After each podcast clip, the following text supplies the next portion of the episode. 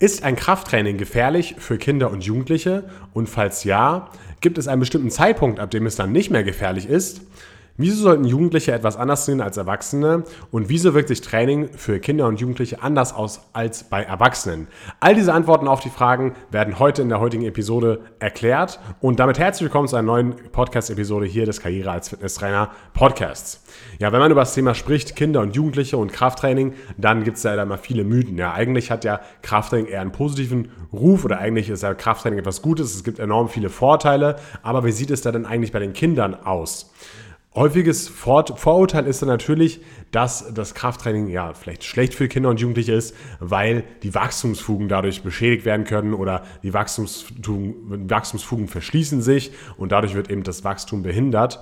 Und äh, genau das schauen wir uns eben heute an, ob das wirklich auch so ist. Es gibt noch ein paar andere Vorurteile, die jetzt vielleicht nicht so in jedem Kopf von jedem Menschen sind, aber wenn man da ein bisschen recherchiert, dann findet man eben noch weitere Vorurteile, zum Beispiel, dass eben Kinder und Jugendliche ein nicht vollständig ausgebildetes Stützgewebe hätten und somit eben sie nicht so belastbar sind und deswegen sie sich häufiger verletzen zum Beispiel oder dass es vielleicht allgemein einfach schlecht ist für die Gelenke oder für die Knochen oder vielleicht auch, dass es nichts bringt, weil der Jugendliche einen anderen Hormonaushalt haben und äh, also einfach weniger Testosteron und sie dann auch eben kaum Muskulatur aufbauen können. Das sind alles so typische Vorurteile und die schauen wir uns eben heute mal genauer an und ich würde sagen, wir fangen auch mal direkt an mit der Studienlage. Was sagen denn die aktuellen Studien dazu, zu diesem Thema Kinder- und Krafttraining? Ist es wirklich gefährlich, weil wir wollen ja immer die Fakten wissen und wollen die Wissenschaft sprechen lassen und nicht nur irgendwelche subjektiven Erfahrungen sprechen lassen, wobei die natürlich auch wichtig sind, aber zuerst einmal eben hier die Fakten anschauen. Und zwar kommen eben diese ganzen Vorurteile auch ein bisschen daher, dass es eben in den 80er und 90er Jahren auch eben Studien gab, die eben davon abgeraten haben, bei Kindern und Jugendlichen ja, Krafttraining durchzuführen. Aber diese Veröffentlichungen und diese Studien waren einfach nur ja, nicht ausreichend und einfach nur schlecht, kann man so zusammenfassen. Ja. Die beruhten eben oft auf Einzelfällen. Zum Beispiel ähm, ein Jugendlicher hat sich damals beim Schulterdrücken, äh, ist er gestürzt ja, und hat dann eine Fraktur am Unterarm gehabt. Ja, also beim Military Press ist es passiert. Dann hatten sich ein anderer Jugendlicher ohne Anleitung zu Hause beim Krafttraining verletzt. Ja, und das meiste hätte eigentlich so durch Betreuung bzw. durch ordentliche Einweisung vermieden werden können. Aber daher kommen eben diese ganzen ja, Vorurteile, die wir jetzt auch noch gleich mal gezielt nacheinander durchgehen möchten. Denn wir schauen uns jetzt natürlich erstmal die die aktuelle Studienlage dazu an. Heute weiß man dazu natürlich ein bisschen mehr als noch in 80er und 90er Jahren. Und wir schauen uns jetzt mal das erste Vorurteil an, und zwar die Einschränkungen des Wachstums. Also dieses typische Vorurteil, ja, da werden die Wachstums, Wachstumsfugen verschlossen und die können ja nicht mehr richtig wachsen, die Kinder. Und ähm, da gibt es zum Beispiel eine Studie von Mühlbauer et al. 2013, ja, im Jahre 2013 wurde die gemacht. Und äh, diese ganzen Studien, die ich jetzt hier auch noch immer wieder im Podcast sage, die verlinken wir natürlich gerne in den Shownotes bei äh, auf unserer Webseite, einfach nur kfakademie.de und dann könnt ihr unter Podcast schauen. Dort gibt es natürlich die aktuelle Episode hier und dort könnt ihr euch die Studien auch nochmal gerne genauer anschauen, wenn euch das interessiert. Also, und diese Studie von Mühlbauer et al. hat eben herausgefunden, dass es einfach keine Einschränkungen des Wachstums gibt ja, und auch keine Verletzungen in der Wachstumsfuge gibt. Und ähm, damit ist das Ganze eigentlich schon widerlegt. Also bisher konnte man es einfach noch nicht finden und wurde es nie festgestellt, dass dieser, dieses Verschließen der Wachstumsfugen wirklich stattfindet. Und ähm, deswegen ja, ist dieses Argument oder dieses Vorurteil schon relativ einfach widerlegt, weil es einfach noch nie bestätigt werden konnte. Ja, wenn ihr irgendeinen wissenschaftlichen Beweis dafür habt, dann gerne her damit. Aber ähm, wie gesagt, wir konnten da in der Recherche nichts dazu finden und deswegen muss man da auch nicht viel drüber, drüber sprechen, weil es einfach nicht mehr dazu zu sagen gibt. Ja. Schauen wir uns das zweite zweite, äh, das zweite Vorurteil an, und zwar ist das einfach die Verletzungshäufigkeit. Und da haben wir jetzt eben verschiedene Studien rausgesucht. Einmal eben welche, die speziell nur mit Kindern durchgeführt wurden und einmal eben auch die welche, äh, die, welche, die mit Erwachsenen durchgeführt wurden. Einfach, dass man da ähm, ja beide Seiten betrachtet und dass man so generell mal schaut, okay, wie gefährlich ist denn jetzt zum Beispiel ein Krafttraining im Fitnessstudio. Und bei der ersten Studie, die ich mir da angeschaut habe, wurden eben auch tatsächlich Kinder untersucht und da wurde eben geschaut, okay, auf 100 Stunden Training, wie viele Verletzungen passieren denn dort so da im Durchschnitt. Ja? Und äh, da wurde zum Beispiel angegeben, dass es beim Fußball eben 0,14 Verletzungen waren. Beim Leichtathletik waren es zum Beispiel 0,03 und beim Krafttraining waren es 0,012 Verletzungen pro 100 Stunden. Ja, die haben eben dreimal pro Woche trainiert für eine Stunde. Das bedeutet 156 Stunden Krafttraining pro Jahr. Und das bedeutet eben 0,018 Verletzungen pro Jahr, wenn man eben dreimal pro Woche für eine Stunde trainieren würde. Und ja, ihr merkt eben gerade auch selber, das ist verschwindend gering bis nichts. Ja, und äh, da merkt man eben schon, dass die Verletzungshäufigkeit hier auch bei Kindern und Jugendlichen beim Krafttraining sehr gering ist. Wenn man sich das zweite, die zweite Studie mal anschaut, die haben wir aus ähm, dem Buch von Mark Ribito und ähm, Dort ist eben auch eine Tabelle aufgeführt, die eben die Verletzungshäufigkeit angibt auf äh, 100 Spielstunden, also ähnlich wie bei der ersten Studie. Und ähm, da ist zum Beispiel so, dass es eben bei Erwachsenen durchgeführt wurde. Und hier war äh, auch Fußball wieder die erste Stelle mit 6,2 Verletzungen pro 100 Spielstunden. Dann geht es weiter mit Rugby, Basketball, USA, Leichtathletik, bla bla bla bla bla. Ja. Dann äh, vor Hanteltraining kommt sogar noch Badminton oder Tennis. Und bei Hanteltraining sind es 0,0012 und beim Kraft-3-Kampf sind es 0,0008 Verletzungen auf 100 Stunden, in denen Krafttraining durchgeführt wurde. Also auch wieder eine sehr verschwindend geringe Zahl. Beim Fußball, wenn man das Ganze im Vergleich setzen würde, ja, Handeltraining und Fußball, wäre das 5100 Mal mehr, was natürlich sehr, sehr viel klingt. Bei den anderen Studien, bei der ersten war es ja zum Beispiel auch nicht so viel beim Fußball, aber hier wurde festgestellt, dass man sich häufiger verletzt beim Fußball ähm, als bei der ersten Studie. Dann haben wir noch eine weitere Studie rausgesucht und zwar ist das die von Majewski im Jahre 2010 und äh, dabei wurden eben auch 3,7 Millionen Sportler untersucht. Und da wurde eben auch beobachtet, okay, welche Sportler machen die und wie oft verletzen die sich dann. Und äh, hier führt zum Beispiel ganz oben die Sportart Rugby, ja, mit 10% äh, der Menschen, die im Rugby durchgeführt haben, haben sich verletzt, ja, danach kommt Squash, Basketball, Rollschuhfahren, Bergsteigen, Motorsport ähm, und auch relativ ja, im Mittelfeld ist dann das Gewichtheben wieder anzufinden. Davor natürlich auch noch wieder Fußball, das hatten wir ja gerade auch schon das Beispiel, aber da ist der Unterschied nicht so groß. Beim Fußball waren es nur 1,24 Prozent der Menschen, die Fußball gespielt haben, die sich verletzt haben und beim Gewichtheben zum Beispiel 0,79 Prozent. Ja, also auch wieder hier eine eher geringere Anzahl und im, äh, im Mittelfeld, ja, darunter waren dann zum Beispiel noch so Sportarten wie Schwimmen oder auch Minigolf spielen spielen. Und ja, da verletzt man sich halt weniger zum Beispiel als beim Gewichtheben, aber trotzdem Gewichtheben hier auch wieder relativ gering. Eine andere vierte Studie, äh, die war von Malina in 2006 und die verglich eben zehn Studien, die die Verletzungshäufigkeit bei Kindern wieder untersuchten. Ja, also Studie 2 und 3 war ja bei Erwachsenen, jetzt wieder bei Kindern und da ist eigentlich auch fast nie was passiert. Innerhalb der Studie gab es drei kleine Verletzungen, zum Beispiel eine Zerrung, aber in Summe war das dann eben auch nicht viel und dort wurde eben eine Verletzungshäufigkeit auf 100 Stunden ausgerechnet von 0,055, also auch wieder verschwindend gering. Ja, und man sieht eben hier, dass eben Gewichtheben oder auch der Kraftsport nicht besonders verletzungsanfällig ist. Was andere Studien auch gezeigt haben, von Menzi et al. 2007 und Mühlbauer et al. 2013, ist nämlich folgendes. Und zwar kann die Verletzungshäufigkeit beim Krafttraining auch noch durch weitere Maßnahmen minimiert werden. Das bedeutet, wir können als Trainer einige Dinge tun, damit sich eben Kinder und Jugendliche weniger verletzen. Und das ist einfach eine gute Einweisung, eine gute Betreuung und auch ein individuelles Trainingsprogramm. Und das bedeutet, wir können eben Verletzungen genauso wie bei Erwachsenen Erwachsenen, auch bei Kindern eben leicht vermeiden, indem wir sie eben gut anweisen und indem sie einfach in Anführungszeichen richtig und korrekt trainieren. Ja, wo, warum kommt es denn so zustande, dass beim Krafttraining oder beim Gewichtheben so wenig Verletzungen aufkommen? Ja, weil wir halt einfach ähm, ja, kontrollierte Bewegungen machen und eben ähm, ja, kontrolliert uns bewegen und nicht halt unkontrolliert und zum Beispiel beim Fußball, ja, da finden schnell Richtungswechsel statt. Kann es doch mal sein, dass einer einmal reingrätscht oder sowas und ähm, ja, da kann schon mal sein, dass ein Muskel auch stärker gezerrt wird oder irgendwie so, oder dass man sich verletzt, mal scheiße hinfällt oder so. Alles kann passieren, ja, aber es ist ja beim Krafttraining eigentlich nicht so. Beim Krafttraining bewegen wir uns eben, wie gesagt, kontrolliert und führen die Wiederholungen durch, ja, und können das alles sehr gut steuern und haben auch vor allem keinen Fremdeinfluss. Und was hier zum Beispiel auch noch interessant ist, ist natürlich, dass im Kinder- oder Jugendalltag natürlich auch noch andere Belastungen da sind, die aber die Leute, die jetzt Krafttraining für schädlich betrachten, als ganz normal betrachten würden. Zum Beispiel eben, ähm, wenn man sich irgendwie, wenn man irgendwie stürzt, wenn man irgendwelche Sprünge macht, irgendwelche Landungen, ja, also man hochspringt, dann wieder landet, vom Klettergerüst springt oder sowas, ja. Oder ich weiß nicht, ob ihr das kennt, dieses Schubkarrenrennen, ja. Da äh, geht ein Kind mit beiden Händen auf den Boden, das andere Kind nimmt die Füße von dem in die Hand und dann müssen sie so schnell wie möglich äh, eine bestimmte Strecke äh, bestimmte Strecke laufen, ja, mit dieser Schubkarre. Und äh, das ist natürlich eine wahnsinnige Belastung auf die Schultern. Aber das ist vollkommen okay, ja. Aber so kontrolliert Bewegungen ausführen im Studio, das ist natürlich gefährlich. Also da merkt man schon, dass eben, ja, da einfach nicht das Verhältnis ganz stimmt und dass es auch noch andere Sachen gibt im Alltag eines Kindes oder eines Jugendlichen, die halt einfach eine hohe Belastung sind, aber auch diese werden ja vom Körper problem, problemlos meistens toleriert, ja. Zumindest hat sich, kann ich, kann ich mich an keine Verletzung erinnern, die bei so einem Schubkarrenrennen früher im Kindergarten mal aufgetreten ist. Aber es gibt auch noch andere Vorurteile, die wir ja vorhin schon angesprochen haben und ein weiteres Vorteil ist eben, dass das Krafttraining nichts bringt, da zum Beispiel weniger Testosteron ausgeschüttet wird und deswegen, ja, das Training nichts bringt und deswegen Kinder und Jugendliche auch nicht trainieren sollten. Und äh, das stimmt zwar, dass Kinder und Jugendliche einen anderen Hormonaushalt haben, zum Beispiel eben weniger Testosteron, aber diese Studie, die ich heute schon oft zitiert habe, diese Mühlbau et al. Studie von 2013, hat trotzdem gezeigt, dass Krafttraining eben sehr viel bringen kann. Und ich äh, erzähle einfach mal kurz, was das alles bringen kann in ein paar Stichpunkten. Und zwar konnte man eine Kraftsteigerung bei Kindern und Jugendlichen von 10 bis 80 Prozent feststellen. 80 Prozent natürlich schon enorm viel. Ja.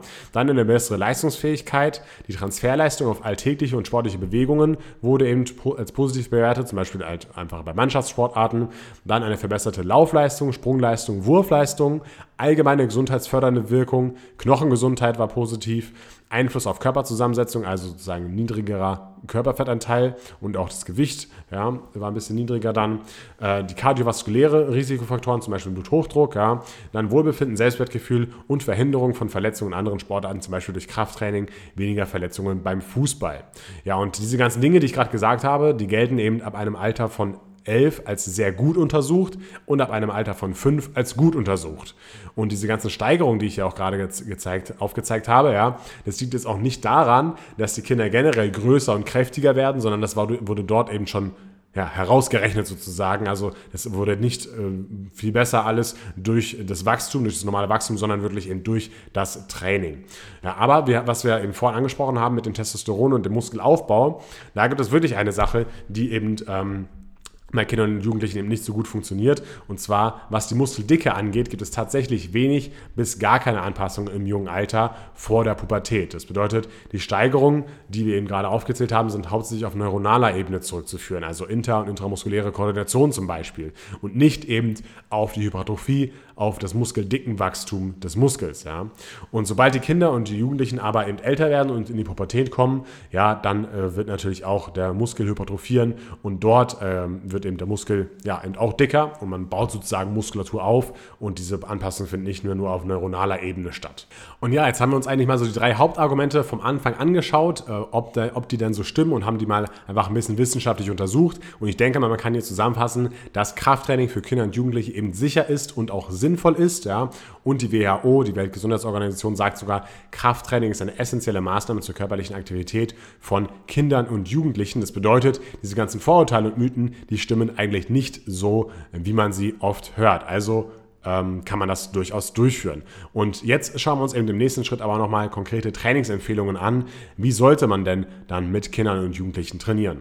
Und wenn man sich jetzt die Frage stellt, okay, ab welchem Alter können wir denn dann nun loslegen? Ja, eigentlich ja in jedem Alter, wie gerade eben gezeigt wurde. Jein, ja, weil das Kind sollte schon so mindestens fünf, sechs Jahre alt sein, weil das Kind muss natürlich auch die Anweisung des Trainers oder des Lehrers, zum Beispiel im Sportunterricht, verstehen können. Ja, also darunter wird es natürlich ein bisschen schwieriger und ähm, ja, das sollte schon mal zuerst mal gegeben sein. Ähm, wenn wir uns mal den Wiederholungsbereich anschauen, und da zeigt zum Beispiel auch die Studie von Mühlbau et al. aus dem Jahr 2013, dass die Kinder im Alter von 5 bis 11 Jahren durch 13 bis 15 Wiederholungen etwas mehr Fortschritte erzielt haben für Kraft und Kraftausdauer als in der Vergleichsgruppe mit 6 bis 8 Wiederholungen. Ja. Möglicher Grund könnte vielleicht sein, dass sie ohnehin wenig Adaption oder dass ohnehin wenig Adaption in Sachen Hypertrophie passiert. Ähm, aber es kann natürlich auch andere Gründe haben. Und ab der Pubertät sind eben auch niedrige Wiederholungsbereiche sinnvoll. Wo kann man das Ganze einsetzen? Krafttraining für Kinder und Jugendliche. Natürlich zum Beispiel im Schulsport. Also wenn ich mal zurückdenke an meinen Schulsport, da kann ich mich nur daran erinnern, dass ja, Fußball gespielt wurde, Volleyball und äh, keine Ahnung, Völkerball oder sowas. Ja, aber ich glaube, wir waren einmal in so einem kleinen Krafttrainingsraum, der auch total hinten in der Ecke war äh, von der Turnhalle. Und ähm, ja, da könnte man natürlich trotzdem mal öfter auch reingehen und ähm, den Kindern einfach mal das Krafttraining dort näher bringen, weil vielleicht ist nicht jeder gut in Fußball oder sowas. Ja, und dann finden vielleicht andere Kinder daran Spaß. Wenn sie eben da, dort äh, Krafttraining durchführen können, weil ihnen das da vielleicht auch mehr Spaß macht und ja, da wird einfach die Sportarten, werden die Sportarten, die einem da vorgestellt werden, einfach ein bisschen vielfältiger. Ja. Ähm, dann könnte man das Ganze natürlich auch noch ergänzend in anderen Sportarten machen, zum Beispiel in Vereinen oder in Mannschaftssportarten könnte man mal sagen, okay, wir machen heute mal ein Krafttraining oder natürlich auch privat, zum Beispiel im Fitnessstudio, wenn es eben das Fitnessstudio auch zulässt, dass eben ein Kind oder ein Jugendlicher dort trainiert. Natürlich die Wahrscheinlichkeit ist höher, dass es man es zulässt, wenn die Eltern zum Beispiel immer mitkommen. Ja, also das wäre zum Beispiel möglich.